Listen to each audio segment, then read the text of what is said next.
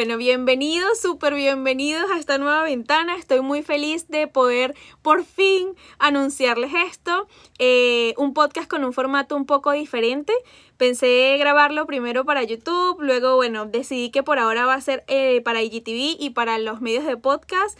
Em, la historia detrás del café. Un nombre un poco particular. Eh, ¿De qué vamos a hablar acá? ¿Qué, ¿Qué, es lo que van a escuchar aquí?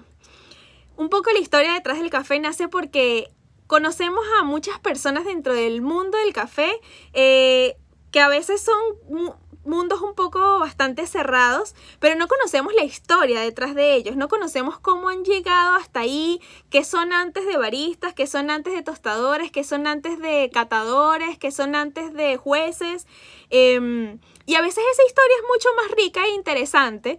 Y también saber cómo es que han llegado hasta donde están, cómo es que han ganado la experiencia que han ganado, eh, por qué se han quedado dentro del mundo del café cuando sabemos que muchas veces no es tan bien pagado e incluso muchas veces hacemos cosas por amor al arte, porque nos encanta, porque nos apasiona. Eh, y me parece bastante interesante dar esta experiencia propia, que cada, cada persona que esté en esta ventana pueda contar su experiencia y de cierta forma inspirarnos e inspirar a otros a que mm, este mundo del café es tan bonito que a pesar de las, de las adversidades, uno decide quedarse, ¿no? Eh, y además también eh, contar un poco de la historia de cada uno y cómo de cierta forma el café nos salva.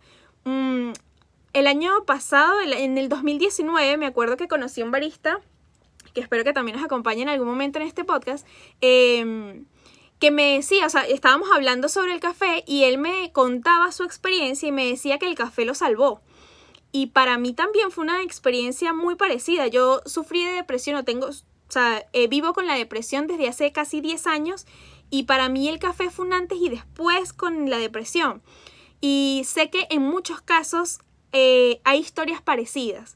Y no solamente por hablar de enfermedades mentales, muchas veces el café o el mundo del café nos salva porque nos da una pasión y nos da unas ganas y una sed de aprender cada día que muchas veces otros no entienden ni entenderían.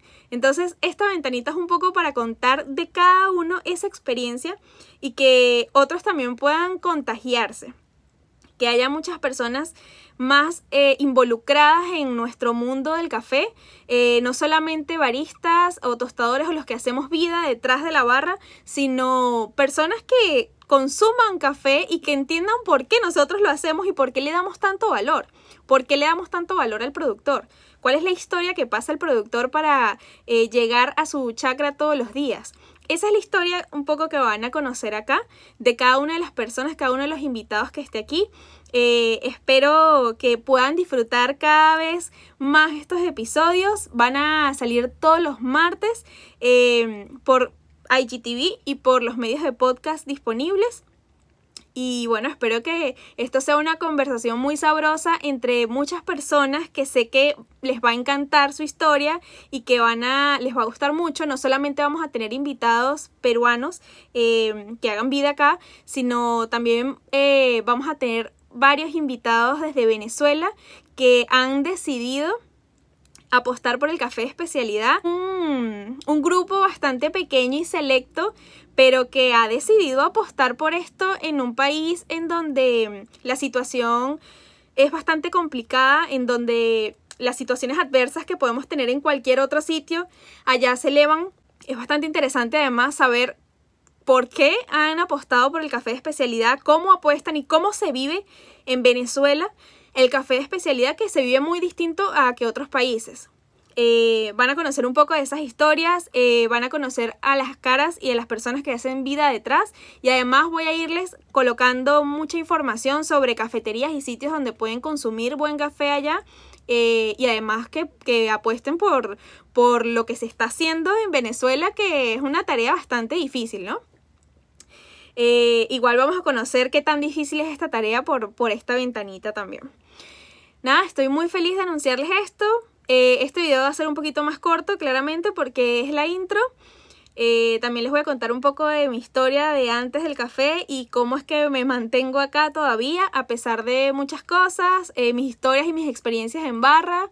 Em, vamos a tener bastantes invitados y bastantes historias chéveres. Van a tener una sección, de hecho la segunda temporada, esta primera temporada va a ser para conocer un poco a los agentes que, que pues para mí son de inspiración en este momento. Y en la segunda temporada vamos a tener a mujeres eh, que hacen vida o mujeres que inspiran al mundo del café en Lima. Eh, para la tercera temporada espero tener eh, más personas o más mujeres venezolanas que también se encarguen de lo mismo.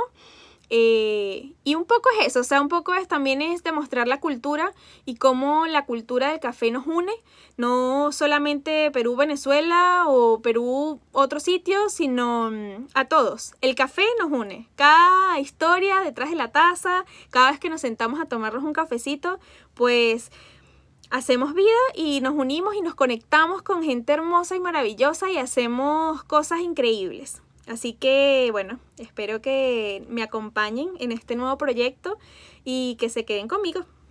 Adiós y me cuentan su historia.